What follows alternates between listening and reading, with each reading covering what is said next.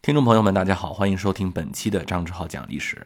我们之前挖的那个坑，今天要开始填了，是吧？我心中的十大历史题材华语片，华语电影啊，咱们就一步一步的聊啊，咱们不做说一集把所有的都说了啊，得认真对待啊。电影跟电视剧的密度和深度肯定是不一样的嘛。今天咱们说第一部是由台湾导演魏德胜拍的，叫《赛德克巴莱》，这是一个分上下两集，长达四个小时的史诗级的电影啊，很多人可能看过啊。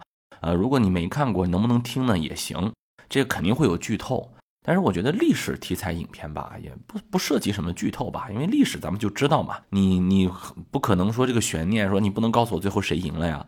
那咱们肯定是知道的，对吧？所以呃，如果你想看完影片再来听，我非常欢迎啊。但是我觉得也不妨碍啊，我们可以先知道一下。我在讲这个电影之前啊，我们先介绍一下这个历史。这个呢，就是著名的雾社起义。啊，雾社事变，话呢得从一八九五年日本占领台湾以后说起啊。马关一役啊，咱们大清王朝啊，真的是太可惜了啊，把台湾割让给了日本人。这日本人是以武力镇压得到的台湾，所以说他对于当地的殖民统治啊，主要就是以武力镇压为基础。当然了，也辅之于他们的奴化教育啊。但是呢，这种奴化教育啊，他们觉得做得很好啊，可是完全不是那种情况。他们就没有想到，在看似好像温顺的民情之下，有这样汹涌澎湃的抗日力量。呃，事情呢是发生在一九三零年的十月二十七日，马赫坡的首领莫纳鲁岛啊，在他的带领之下，发动了一场大规模的由原住民啊直接参与的这个武装抗日行动。我们把它定义为叫武装抗日行动，伤亡极其的惨重，结局很悲壮。但是在台湾抗日历史上，那是重要的一页。当时呢，日本人呢是在台湾神社啊搞一个纪念啊，就是纪念当年他们征服台湾的时候的一个丧生的亲王。这项集会活动呢，就集合了大部分的日本人。但是由于他们已经在这个地方统治了非常长的时间了，你想，一八九五年，这个时候都一九三零年了，他们就觉得这没有什么民意汹汹啊，大家好像都习惯了我们的统治啊。但是突然就在那一天。雾社泰雅族的马赫坡的头目莫纳鲁岛号召了当时的像这个斯科社、和歌社、塔洛湾社几个部落吧，共同起事。早晨，他们在那儿奏国歌的时候，抗日的原住民族人冲进了运动场，与日本的警察开始格斗厮杀。一时间，运动竞技场所在的邮局呀、宿舍呀，反正见日本人就杀。日本人毫无戒备，共有。一百三十四个人丧生，受伤者超过数十人。这个事件当时震惊了全台和全日本啊！不是说光死伤惨重的问题，是因为当时的那个日本啊，他是觉得自己什么大日本帝国巅峰之时，一九三零年嘛，大家想一想，三零年的日本就快放不下他了，对吧？日本人觉得我在台湾已经三十多年的执政了哈，他们所说的这个执政了，其实就是殖民嘛。这大规模的反抗活动其实早就已经被平息了呀。怎么就突然爆发出如此暴烈的这个抗争呢？在日本侵略者的眼中，台湾人应该是归顺的吗？是吧？沐浴着他们的天皇皇恩，感恩戴德才对吗？怎么会突然这样呢？啊，按照电影里面的说法，莫纳鲁道的说，如果你的文明意味着卑躬屈膝，那我就让你看看什么叫做野蛮的骄傲。当时我看个电影的时候，我真的是心潮澎湃啊！当然了。日本侵略者也是残暴的啊！当局派出了大部分部队，对抗日原住民展开了报复式的武力镇压，啊，同时出动了像台湾军步兵第一连台中分屯大队、台北驻屯部队步兵第二联队驻台南部队、台北山炮兵大队等等一千三百余人，经协同整编以后，在十月三十一日上午对原住民发动了总攻击。啊，这个时候原住民呢就遁入深山，凭借着他们对当地地势的熟悉，俊俏的山势，且战且退。从十一月七日起，日军开始用山炮、取射炮、机关枪、飞机投毒啊，用各种毒气弹开始攻克抗日族人的一些重要的据点。虽然我们的民族英雄抗击日寇英勇无敌，但是毕竟啊，这个弹药啊、粮食啊，它都有限，所以只能节节败退。最终弹尽粮绝，莫纳鲁道只好带着一批族人继续往深山里走。最后的结局是，莫纳鲁道的妻子上吊身亡。据说莫纳鲁道枪杀了自己的孙子，将自己的妻子跟孙子的遗体火化，啊，就不能落在日本人手里。他本人则走进山林自杀，其他的族人或战死或自缢，啊，有的会遭到诱捕，命运非常的悲惨。所以最后基本上是遭到了灭族，只剩下一些老幼的妇孺。而且日本人还进行了一系列的报复计划，残杀各种的原住民的头目，而且还鼓动他们自相残杀，利用原来各原住民之间的仇恨。这在影片当中也有表现。呃，一九三四年，日本人还从山中寻获了莫那鲁道的遗骨，并刻意送到台北帝国大学工研究标本。一九四五年，台湾光复之后啊，雾社事件当然要全面的平反了，建立了雾社事件抗日纪念碑，表彰其碧血英风。当时政府明令表彰莫那鲁岛，南投县民莫那鲁岛。于日据台湾时期，领导本乡雾社同胞起义抗，先后激战毙敌数百余，终以众寡悬殊，弹尽粮绝，全部殉难，其志可嘉。莫那鲁道的钟骨终于被迎奉在了纪念碑下。嗯，咱们国家是在一九九五年的时候，当时正逢甲午战争一百周年。啊，台湾光复五十年以及雾社事件六十五周年的那个时间，塑造了摩纳路道的铜像。你看，矗立在雾社。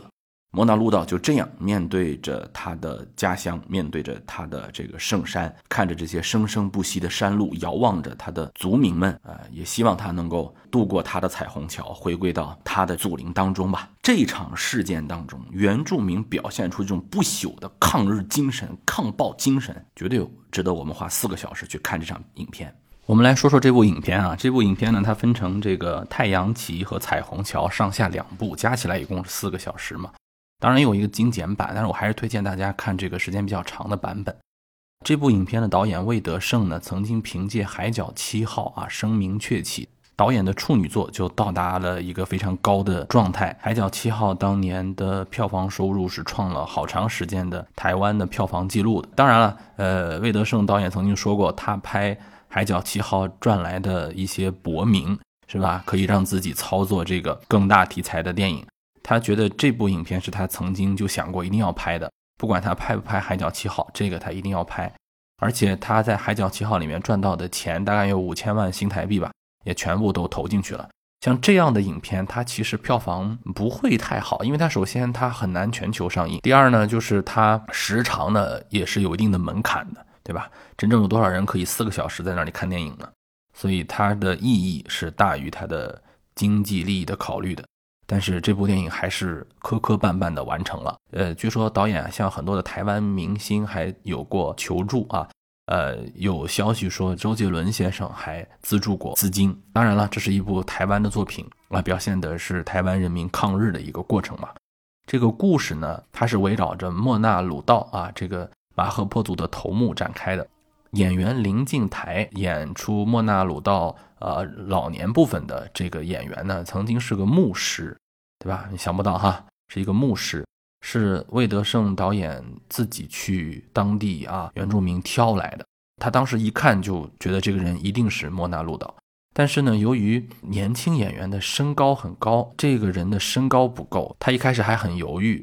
但是他在几次交流之后发现，嗯，没有问题，就是他。他眼光当中透露的那种凶狠啊，那就是莫纳鲁岛本人。那怎么办呢？后期化妆用了很多办法。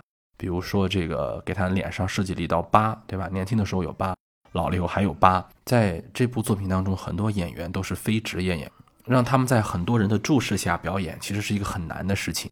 因为他还不像那种贾樟柯那种电影嘛，他追求的就是一个真实感，他其实还是一个戏剧化的影片。所以呢，在拍摄过程当中呢，也是需要导演的调教。这个时候我们就可以看得出来，魏德胜导演在调教演员这一块真的是功力非常强。其中有很多的角色都让我印象深刻，比如说那几个小演员，他们把那种勇敢但有点害怕、怯懦，但是又有带着野蛮的粗粝的状态都表演出来了。故事一开始呢是发生在马关条约签订之前，当时的马赫坡的族民在这个深山他们的猎场里面过着有些野蛮，但是也很惬意的生活。虽然有一些部族之间的争斗，但是呢还用他们的方式来祭奠着彩虹桥。他们什么方式呢？就是他们认为啊，一个男人成熟的标志呢是要杀人，只要杀了人了，你才算是出草了啊，才有资格在个脸上刺面，就是有脸上有纹身的人，那就是身上有人命的人。听起来很粗粝啊，很野蛮，但是呢，呃，当时的呃原住民的风俗习惯就是那个样子的。那杀谁呢？可能有些部族之间的争夺，各个部族之间的啊争夺地盘儿。可能会有一些丧命，所以那个时候的成年人以脸上画有记号为荣。很多人认为只有这样啊，才有机会呢，在死后踏过彩虹桥，到达呃到达他们祖先的祖陵啊，否则呢你就没有资格过彩虹桥啊。这是一个之前的交代。哎，突然有一天，在他们打猎的过程当中，有一只陌生地区来的人打破了他们平静的生活。呃，这里面呢有一个呃历史的交代，很快啊，就是讲这个马关条约之后啊，清政府割让台湾，呃，日据时代就到来了啊。日本人对于当地的台湾人呢进行了残酷的镇压，有一些人投降了，呃，当然原住民一开始没有投降，哎，在他们的眼光当中就是一群外族人，简直是胆大包天，来敢闯我的林场。你知道他们为了互相争夺林场要死很多族人的。对吧？既然你就来了，那不说了，是吧？不分三七二十一，就跟他们打嘛。利用这个高山地势，那个镜头拍的特别棒啊，就是从那个立体感啊，几层，那从这个山崖的各个层次上去攻击日本人。但是大家都知道啊，这种故事呢，咱们也能知道下场。虽然很勇猛，一开始日本人会吃一些亏，但是你的长刀怎么能对抗得过人家的枪炮呢？覆巢之下没有完卵。马赫坡的这个族人们和其他的村社一样，都被日本人镇压了。这些头目呢，还被带到日本去参观，不是为了教他们什么，而是为了吓唬他们，带他们看飞机，带他们看大炮，带他们看军舰，告诉他们：你们要回去跟自己的族人说，不要反抗，要做顺民，对吧？你们反抗是没有意义的，也要把这些人都吓破了胆。有些人确实就退缩了，很多地方都过上了日本人给他们指出的道路。在影片当中，有些台词啊，就看出了在几十年的日本统治之后，有些人真的是变了。比如当时有一个原住民的族人就问这个莫纳鲁岛，他说：“头目啊，你被日本人统治不好吗？你看我们现在过着多么文明的生活。”呃，这里面呢是有一个情节设计，日本人呢为了尽快的能够让他们的殖民统治在这里面扎根啊，笼络住当地的原住民呢，日本人刻意的去培养一些原住民的精英。其中这个雾社的拉奇斯诺敏，就是做了这个台中师范学校的讲习毕业生嘛，哎，日本名就给他起了一个叫做花冈一郎，啊，就派他任教。他的弟弟叫花冈二郎，是当警察。这花冈家族就被日本人视为是原住民的样板人物，都想通过那样去改造他们。雾社事件发生的时候，这个日本人曾经传言，这个花冈家族所策动，说你们竟然恩将仇报。后来日本人回收这个雾社消息的时候啊，才知道，受日本人栽培的这个花冈两兄弟啊，在这个事件当中啊，他其实是非常矛盾的，他真的不知道。自己要不要忠于自己这个呃赛德克巴莱的身份啊？赛德克巴莱的意思就是真正的勇士嘛。最后他们带着家属二十一人在小富士山都是自缢了，有的还是切腹。他们的遗书中写到说，这个族人啊被迫害的太多了，引起了愤怒，才发生了这样的事情。所以我们没有脸活在这个世上。就是影片当中其实也表现了这两个人，所以他的考据还是很真实的。呃，其中有一个人就问他说：“头目，我们被日本人统治有什么不好呢？你看现在我们比原来过得好多了。原来我们就是互相杀人，对吧？为抢一个野猪竟然闹出人命，对吧？那么野蛮。你看今天我们有有学校，有邮局，我们不像那样过野蛮猎野猪的那个生活了。这被日本人统治有什么不好的？”莫大陆道说：“被日本人统治好吗？啊，我们的男人干着最低贱的搬木头的生活，女人要被迫着跪着去陪酒。”该领的钱全部进了日本人的口袋。我这个当头目的，除了每天装喝醉、装看不见、听不见，我还能怎样？邮局、商店、学校，什么时候让族人生活过得更好了？反倒让他们看见自己有多贫穷。道奇斯说：“头目，你都忍了二十年了，你就不能再忍吗？”莫纳说：“再忍二十年，我就不是赛德克巴莱了，对吧？我就没有猎场了，孩子们就不是赛德克了，就全是日本人了。”真正的日本人的殖民统治是把他们当做奴隶的，没有人真正看得起他们。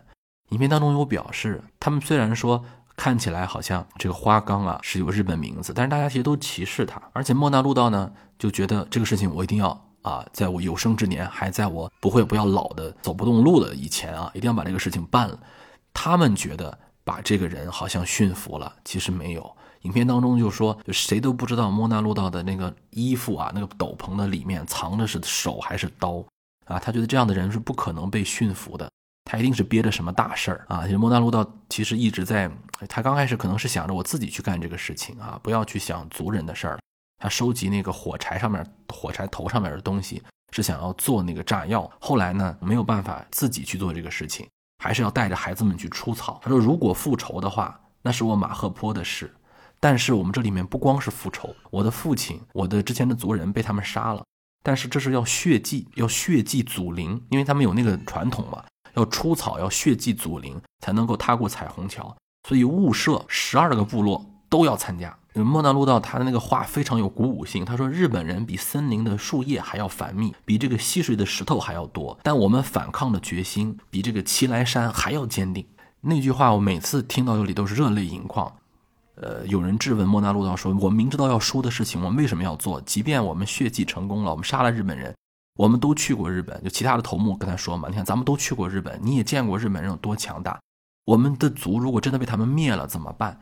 这个时候就是既得失嘛。莫那鲁达就说了，如果他们的文明就是教我们卑躬屈膝，那我们就让他们见识见识什么叫野蛮的骄傲，真正的赛德克巴莱。莫那鲁说，你说明知道要输，为什么要打？他说，你看看这些年轻人的脸，一个一个干干净净。没有赛德克应有的图腾，你们忍心看着他们死去的时候被祖灵抛弃吗？还是你们觉得他们不够资格成为一个双手染血的赛德克巴莱？说说完这个话之后，所有的人都鸦雀无声，就连最反对的那个头目都说没有问题，咱们就去跟他们干，血祭祖灵。就日本人太天真了，他们觉得他们驯服了这些所谓的顽民，其实真正的阴魂是不可能被驯服的。其中更让人动容的是，他们的族中的女子为了不让他们的男子心有顾忌，为了节省粮食，他们竟然集体选择了自杀。我们想一想，这是谁逼的？这些侵略者带来了什么人间惨剧？你像其中的这个花冈一家，我觉得他们也不是给日本人当走狗，是吧？他们也确实是想为自己的族人有考虑，但是他们忘记了一点，就是除了生命之外，还有更重要的东西，就是尊严。当十几个赛德克族的这个少年啊，用这个尖锐的竹竿，有人有一些人会觉得，哎呀，这个片子太极端了，是吧？小孩也去杀人，是吧？这个也去杀，那个也去杀，太血腥了，鼓励杀人，怎么怎么回事？但你不要忘了啊，任何一个民族都没有资格拿他们的文明去驯服别人所谓的野蛮。我推荐它，其实就是两个字：真实。真正的力量不需要太多的渲染。只需要把真实的事件展现出来，其力量就足以震撼人心。如果说这个片中有一些关于艺术化的创造的点的话，我觉得最让我动容的是其中有一幕，就是莫娜路岛在他的灵场。一边擦洗着他的刀，一边在做着最后的抉择，就是我要不要去血祭，我要不要拼死一搏？这个时候已经不关乎什么爱国主义啊，或者是什么民族大义了，这就是一个人最底层的选择了。因为他非常清楚，如果真下了这样的决定，他很有可能是带着大家都去死。但是这个决定他一定要做，这中的力量来自于哪里？这个人有一些能够比。所谓的苟活更重要的东西存在，这一幕他就已经敬神了。这个时候他上演了一幕通灵的一个戏码，在影片当中呢，最华彩的一幕出现了。沃纳鲁岛仿佛在朦胧的视线当中看到了自己曾经跟日本人作战牺牲了的父亲，两父子唱起了他们族人的歌。他们知道这个世界上有比活着重要更多的事情。你可以称之为信仰，每个人的信仰可能都不一样，但同样伟大。我敬重这些有信仰的人。彩虹桥在等着你们，通过彩虹桥的都是赛德克巴莱。好，这部影片呢，我肯定是用语言不能囊括其伟大了。我们的十大华语电影啊，你看我用的是华语，就是各个地区的电影呢，可能真的做不到完全的互通，所以有了各式各样的风格。但是我觉得这样的风格是好的啊，我们可以看到各式各样的情感表达。你可以把它理解为抗日佳作，也可以把它理解为民族大义的影片，也可以就简简单单把它看作一段历史、一段往事，值得我们去记忆，值得我们去花四个小时陪伴。好，今天的节目就到这里，下一期我们再见。Sennabe no mi, sennabe no mi, sennabe no mi, sennabe no dehu, meyaku tenangan baru dan baru Yaku balo hehe, kemolahang alang kemolahang alang Dudu pun nami, dudu pun nami, di sora buharu. Kururu tayayu, madu hijama, madu hijama. Sidik tabalik. se e de ta ba de ta ba de hu ding hi ya hu ding hi pu mu ta ra pu mu ta ra ga ya nu se de ga ya nu se de hun ta hi ya hun ta sembuh